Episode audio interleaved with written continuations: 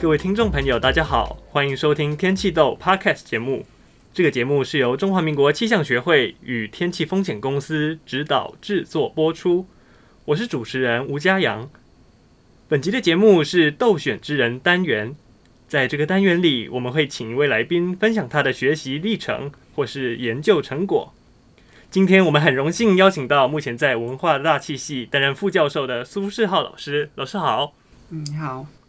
老师在台大大气系毕业后，于美国威斯康星大学麦迪逊分校取得博士学位，回台后在台大大气担任博士后研究员。二零一一年在台湾台风洪水研究中心担任副研究员，并于二零一四年回到文化大气系任教至今。今天的访谈呢，我们想先请老师分享，呃，有关于学习以及研究生涯的心路历程。那老师当初为什么会选择出国读书呢？哇，回到一个很古老的问题。那呃，其实当初呃，我很早就开始想要继续做呃地球科学相关的研究。那一刚开始对天文是比较有兴趣的，然后在呃升学的时候，那有问了很多个老师，那有些老师跟我讲说，呃，念天文哦，你要下很大的决心，然后可能家里要有不错的呃基地，对，有矿。现在讲的是有矿啊。因为当时念天文其实上是一个很要花很长时间，而且可能要很多经费资源的一个活动，所以然后当时刚刚好又有一些机会是呃有几个学校可以选择，那其中台大大七就在其中嘛，所以呃当时最后面考虑的结果就是念一个可能比较偏物理的，然后又不会感觉离天文太远的东西，所以就选了台大大气系。然后念一念，发现大气好也蛮有趣的，那越念越有兴趣，嗯，所以呃就一直念下去。那出国这件事情，是因为原本就很想说，呃，未来如果有机会到国外去念书，然后可以去体验生活也好，或者是接触到更多不同的教学内容、研究环境，所以出国实际上是很早之前就在规划的事情了。那只是决定要什么时候出国，是大学毕业就出去呢，还是研究所毕业要出去？嗯嗯。那当时研究所的学校是怎么选择的？哦，研究所学校怎么选择？这个很现实的问题。哦，其实申请学校的时候，一定会投跟自己有兴趣的科系，然后当然是也会找一些系上有一些老师在做可能你有兴趣的题目，这是其中之一哦。那当时我们丢了好几间学校，然后我其中拿到好像三家的的入学许可吧。哇，这么厉害！那其实最后面就是在决定要去哪里嘛。然后最快得到回复的，其实上是当时呃，Wisconsin-Madison 王宝冠老师那边就说，哎，他有一个经费，然后问我愿不愿意过去跟他做。然后当时拿到，我同时也那时候已经出来的另外一个是 UCLA，但是他没有承诺有奖学金。所以就就先答应了王老师，那后来又有其他学校就就比较晚了，所以已经答应王老师就没有考虑了。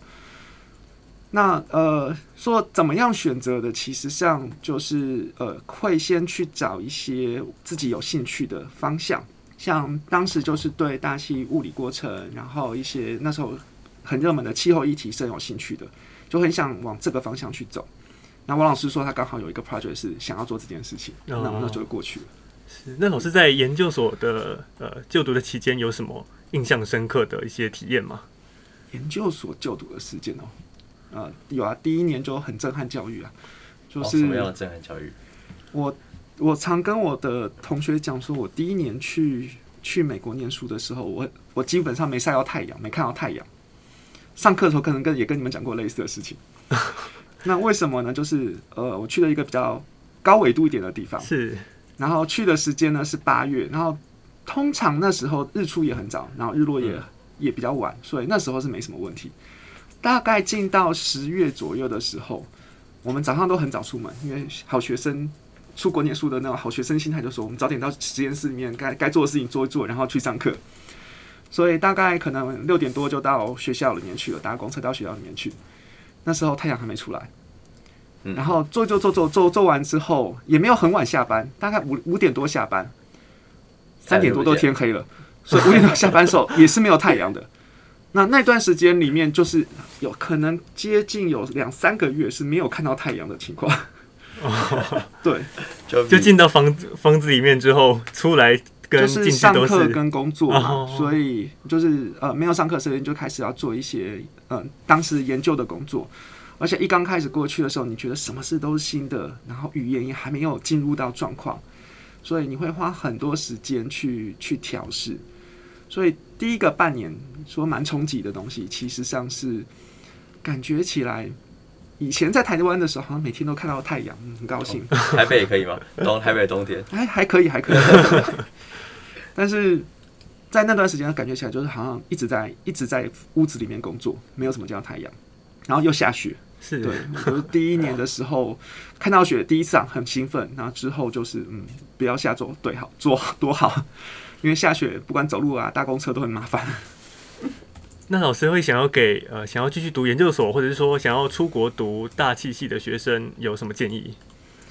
呃，有机会申请出国，呃，见广增广见闻其实上是很不错的，是，但是并不是一定必须的事情，因为现在呃网络放大发达之后，你接触到新的研究议题的机会或管道更多。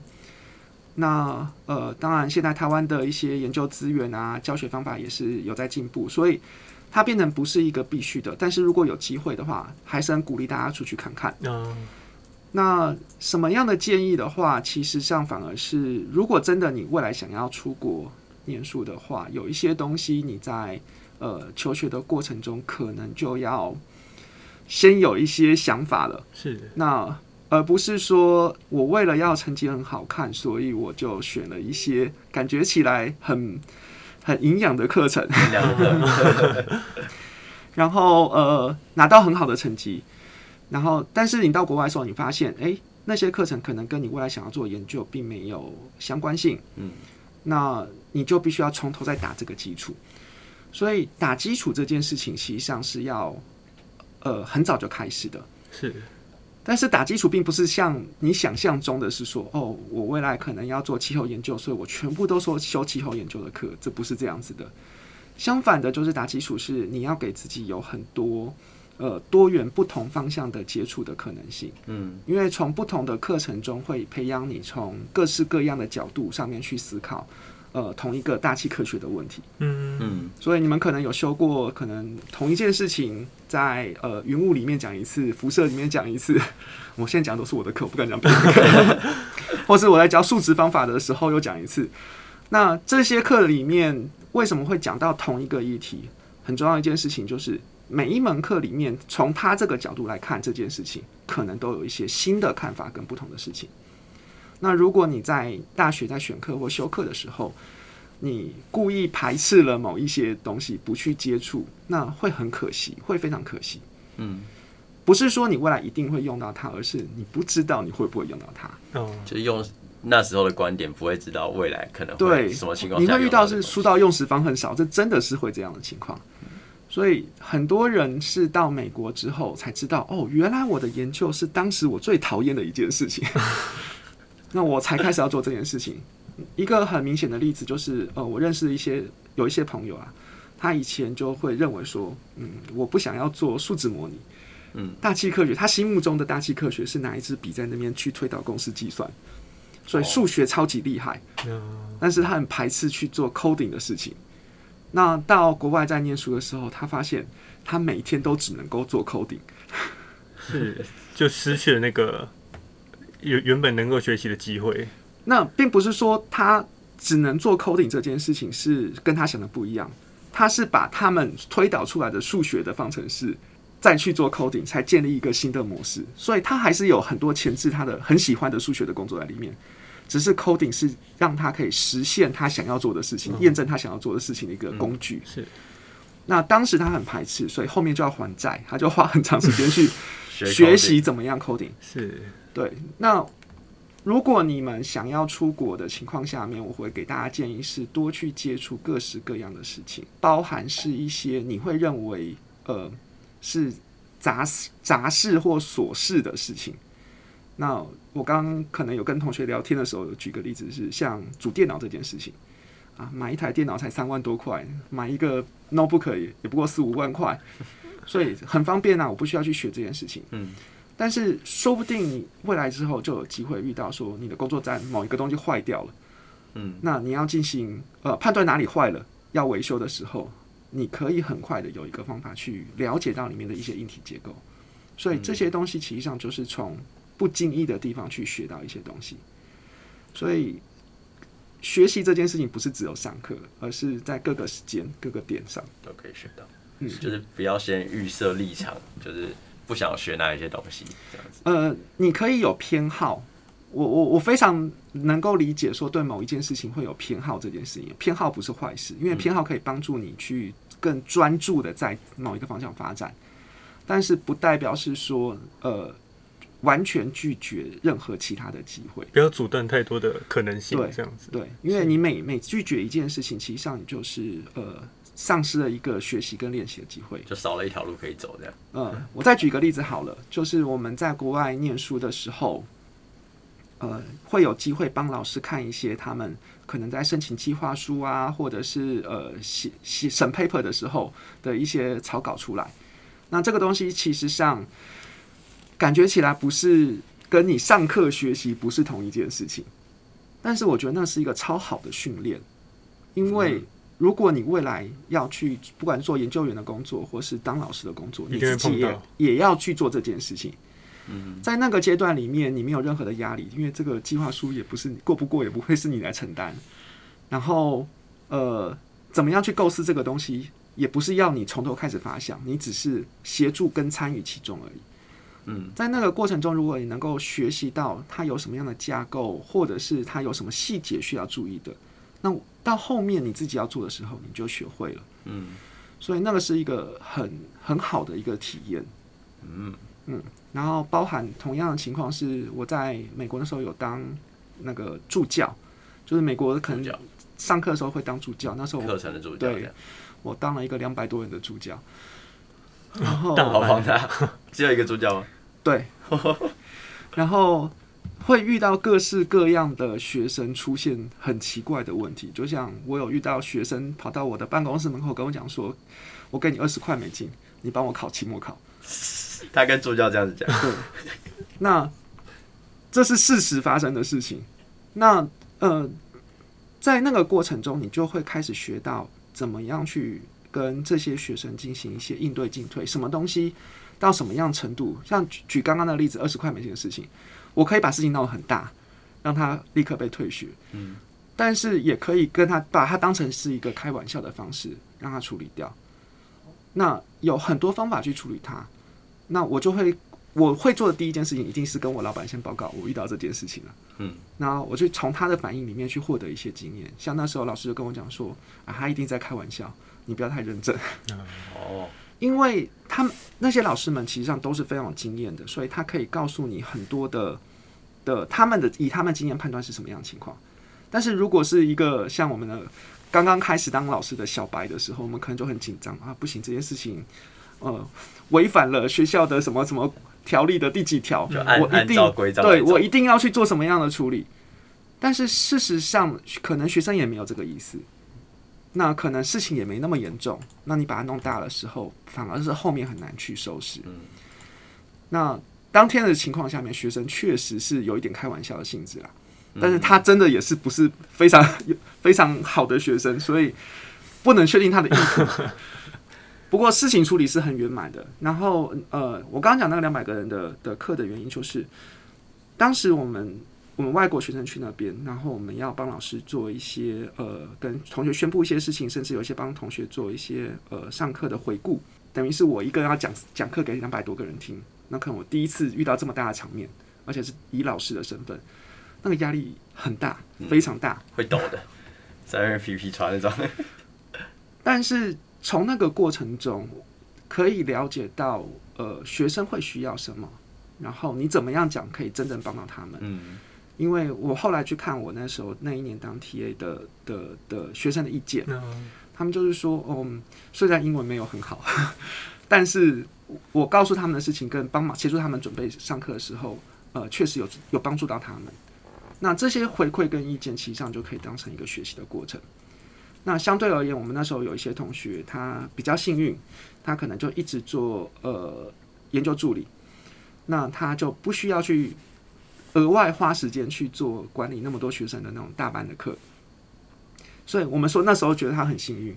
但是如果你未来是要当老师的情况下面，有那个经验，反过来帮助到对对，你在上课的时候，其实上会有很大的帮助。所以没有说什么一定是优势或一定是劣势，就是事情遇到了不要去排斥，与其花时间去排斥，你不如赶快把它处理掉。是，嗯，这件事情是比较好的。嗯，这是学习上很重要的心态。那另外，老师在 AI 以及机器学习上面，呃，应用到气象上的。研究有很多，那能不能请老师分享其中一个例子？例子有很多。那呃，我们一刚开，我们算是比较早开始做这一件事情的人哦。主要原因是因为，呃，其实大气科学很早就开始用类似的一些技术，只是我们当时不称它为人工智慧或者是 AI 的。像你们可能有听过。呃，资料同化 （data assimilation） 或者是更早期的是我们客观分析技术里面，多多少少都有这样子的的资料处理的过程的概念在里面。那严格讲起来，气象使用这些技术不能够说是一个全新的工作，但是不一样的地方在哪里？就是呃，大概从呃二零一零年左右，在资料科学界有一些非常重要的突破。它开始有一些新的技术出现，可以帮助我们处理一些更非线性、更复杂的系统。嗯，不管是在预报的能力上面，或资料处理的能力，或是它的速率上面，其实上都有更好突破。那气象其实上一直都是很开放跟包包容的一个学科哦。像你们可能有听过的 EOF，有听过吗？不太清楚，请老师解释一下。EOF 其实上是一个统计统计的方式哦，他们。你可以想象，就是，呃，我一张图上面有很多散布的情况，但是在沿着某一条线上面，它的变化是最显著的。那我把那条变化最显著那条线的向量拉出来，这个其实上数学可以证明的，把它当成是一个主要的呃特征。那这个特征可以告诉我们一些很很多的讯息出现。那 EOF 其实上就是资料科学里面的所谓的主成分分析的的部分之一。那你的第二个 mode 就是跟它正交嘛，所以它们是要精 A 正交模型。嗯、EOF 其实这样讲。那呃，气象其实上很早期开，为什么说它是很开放的学门？就是我们很快就把这些新发展出来的统计方法带到我们的气象分析里面来，就直接马上尝试，马上就进来了。所以不管是我们那时候对于声音现象或者是一些现象的。的 M M G O 之之类的了解，其实际上都是建构在这些统计技术出来的事情。嗯，所以你们熟悉的一些分析的结果，其实际上是我们从别的领域把他们的技术引进到气象分析里面，哦，然后发展出来的事情。那 A I 其实上也是一样，就是我们没有要排斥它，怎么用它是比较方便、比较好的。所以当时我们尝试要去做这件事情的时候。第一个想法是，诶、欸，那当时有一些比较难解决的问题，像是降雨的推估啊，雷达回波可能很容易，呃，类似同样都是三十个 dBc，但是它降雨强度可能有差别。嗯，那呃，我怎么样透过呃有效的方法把它推算出来？那当然，按照气象上面我们会讲说，哦，它会有什么运动学法，什么各式各样方法去帮你做辅助计算。但是这些东西都可以把它放在一个机器人模型里面，让它去做学习。嗯，它也可以学习到这件事情。所以当时我们其中一个尝试就是，我们我们用呃一段时间的雷达资料喂给机器人，让它去学会怎么样去推估它的降雨量。那表现其实还不错啦。那或者它可以帮助我们做一些那个很花我们时间的事情，是像是你看天气图里面。哎，今天台湾是受封面影响，或者是受台风影响，这种很 routine 的事情。但是如果你要做气候分析的时候，你就会发现，我会要看六十年的天气图，嗯，一天四张，所以这个叫花耗工，对，花一个花一个研究生一段的时间去做这件事情。嗯，啊，研究生看完之后跟老师讲说，我不想念了，因为太无聊。那这些事情就很适合机器人做，因为他不会跟你抱怨。所以，我们那时候也是训练了一些模型去帮我们去做这样子的分析。那像我们实验室有建立一个呃天气事件的那个 database。那个 database 在呃过去两，哎、应该说二零一九年跟二零二零年在分析的时候，我们就尝试把我们的机器人诊断技术放进去。然后放进去的结果发现，它也不，它表现的不差。哦，它跟一个我们受过训练的气象专业训练的人的表现其实很接近。然后我们以前是要每一天的天气，我们要找至少要找三个专业的气象人员判断完之后，我们才能认为说，哦，这个是是正确的合理的。现在机器人进来之后，我不可我可以找一个人或找两个人就可以了。嗯，因为他已经帮我们给我们一些呃讯号跟 guidance 在那边了。嗯。所以他等于是帮我们减少了一些工作，嗯，但是不是完全都交给他，嗯，我们后面还是有人人可以发挥的空间。是，嗯，刚才老师有讲到将雷达回波的资料喂给电脑，让它产出实际的降雨的资料，那实际上也跟真正的数据很相符。那在我们使用这样的资料时，有什么要特别注意的吗？呃，在资料科学相关研究里面。你会讲为什么叫资料科学？因为它的取决就是 data driven，就是从资料来的事情。那所以资料来源它的稳定性，然后资料的品质其实很重要。所以在做资料科学研究中，我们大概会有百分之八十的时间是在做一些可能很多同学都会认为很无聊的事情，叫做 data clean，就是我们要把一些错误值啊、missing data 全部拿掉。那这个过程是资料科学里面。一个苦工，我们叫苦工的部分。嗯，但是气象在这件事情上面，其实很早期就已经开始进行了。我们有很多的自动化的方法，就可以帮我们去处理这件事情。所以，反而是我们在接触这个领域的时候，我们比人家更占优势的地方，是我们对气象资料的了解程度比人家高很多。因为像呃刚刚讲的机器学习模型，呃很爆发那段时间。很多的单位其实上面都宣称说，气象预报员可能在未来一到两年之内都要失业，因为他们相信机器人一定可以 beat 所有的天气预报的可能性。是，但是从那时候讲这个这这句话到现在，可能已经过了可能八九年了，还没有这件事情没有发生。那为什么没有发生？并不是机器学习技术呃不够成熟，技术一直在进步，但是。差别是，机器人它其实还是受限于人给它什么样资讯，然后它开始进行学习。所以你要喂给它什么样讯息，那你然后这些资料有什么意义，其实上是人有一些主观判断在里面的。那这也是为什么像 Google 啊、IBM 啊、微软他们都各自买了一家天气公司的原因，就是它还是需要一些气象的 know how 在里面。当你取得了这些所谓知识之后，你再去训练这个模型，相对而言就好很多。嗯，所以刚刚讲到那个雷达资料的部分哦，我们知道像对流系统的移动这件事情会影响到我们的降雨的推估。嗯，所以我们如果只丢一张卫星云图呃雷达图上进去的时候，其实可能就比较呃不完整，资讯就比较不完整。所以能不能给它更完整资讯？诶，可以，我们把时间轴给拉出来，所以我们一口气把过去一个小时里面的雷达资料都丢给他。嗯。那这个我们称为叫 data fallen，所以它会形成一个资料体，把这个资料体喂给机器人，让它去读跟学。它学会之后，它告诉我们是什么？某一个时间的降雨推估的值。嗯，所以这个就是一个面。那甚至我可以告诉他说，你不用告诉我那么多，你只告诉我一个点就可以了。这也是可以办到的。嗯，那叫 fallen to point。所以我们在 paper 上面是用 feed to P 的概念。嗯。那这个东西其实上并不是一个新的东西，只是在资料科学里面，我们过去比较在处理的过程中，因为如果你不了解大气科学的时候，你没有把那个系统会移动这件事情放进去，你就会说哦，我先给你一个现在的场，你可不可以报出现在的降雨量就好了？你少了那个系统会移动的概念在里面，所以还是要需要一些大气科学本身的一些基础概念去处理它。所以，如果你的气象学得越好，你越知道怎么样去使用这个模型，怎么训练这个模型，嗯，那不是说大气学大气就没有用了，反而是在这个情况下面，你更发挥出你的价值，是因为只有你知道这件事情，你才能够把这个机器人操作的好。嗯，那那我们在使用机器学习用 AI 去判读它的过程中，那我不知道后面的物理机制，这样会不会有点不太踏实？嗯，这是很好的问题哦。呃，其实。机器人中有没有物理机制是谁来决定？是人来决定的。哦，对、嗯、我们还是有一些方法可以让在机器学习这个模型的本身是具有物理意义存在。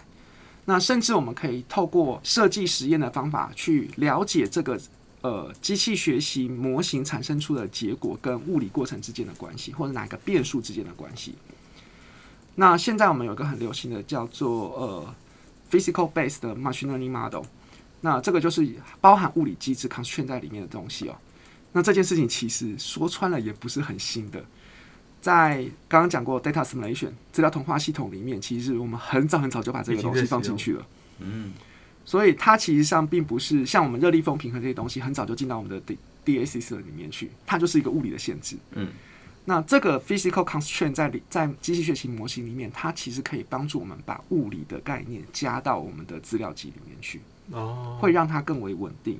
嗯而且更更能表现出来我们想要看的一些特征，这是一种方法。另外方法是说，我给你完全的非线性的过程，你自己开始繁衍，但是我透过控制我的输入资料的部分，去了解说什么样的变数对你这个整个模型系统有很大的影响。